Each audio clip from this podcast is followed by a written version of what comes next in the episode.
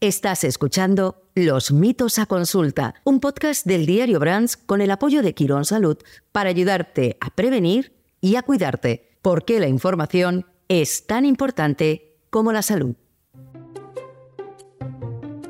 El ser humano ha evolucionado con miedo al dolor. Según un artículo publicado en 2005 por la revista de la Sociedad Española del Dolor, nuestros antepasados neolíticos ya combatían el sufrimiento físico con plantas u oraciones. En Sumeria se utilizaba el opio para callar el tormento de los pacientes y en el antiguo Egipto la mandrágora. No fue hasta el siglo XVIII cuando la anestesia se impuso como remedio al dolor y constituyó los pilares de la medicina actual. Pero, ¿cómo conciben los pacientes y los médicos los límites del dolor? El dolor físico eh, de por sí es eh, terrible. El dolor físico para mí es una doble sensación. Es una advertencia de que o no estoy prestando atención a lo que estoy haciendo. El dolor físico por norma general te incapacita, te afecta en tu día a día. Con lo cual es una señal de alarma. Te sientes más vulnerable y genera el miedo de no saber cuándo va a terminar cuando empezamos en la medicina, estudiamos y nos preparamos, siempre nos hablan del juramento hipocrático.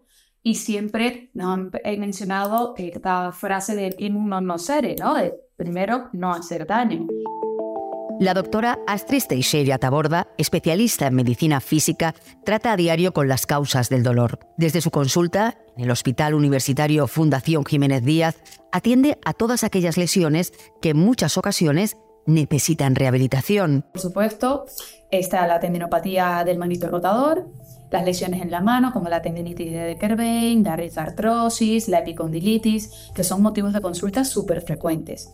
Aunque existen muchas razones para sufrir una lesión, prácticas como el teletrabajo, instaurado tras la pandemia del COVID, o el aumento del ejercicio, están en la raíz de muchas de estas lesiones, según la última encuesta de hábitos deportivos en España, el 57,3% de la población mayor de 15 años practicó deporte el año pasado.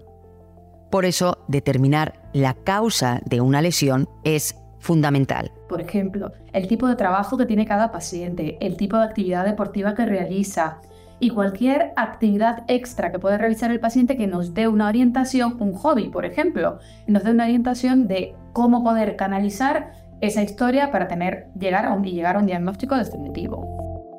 Ahora, imaginemos que nuestro cuerpo es una caja de ruidos. Cuando tenemos una lesión, el dolor nos alerta de que se está produciendo un daño.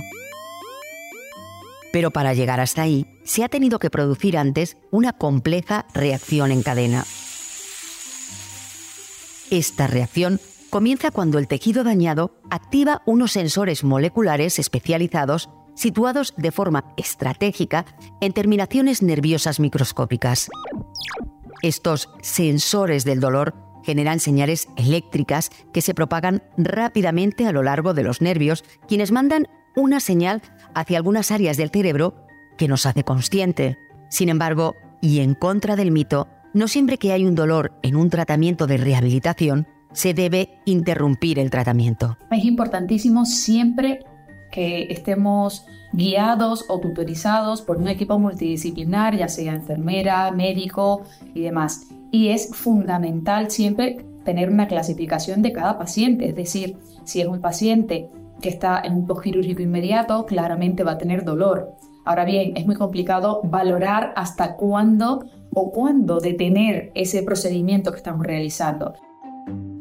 Y ahora ponemos otros mitos a consulta.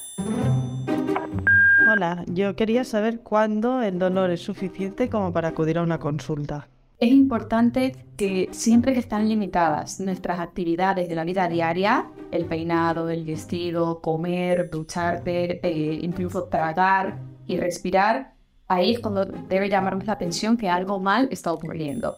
Pero volvemos al inicio, siempre debemos consultar con un equipo multidisciplinar que se encargará de valorar, de valorar si hay algún signo de alarma que nos preocupe y clasificar al paciente de saber si debe recibir una atención inmediata o podemos esperar.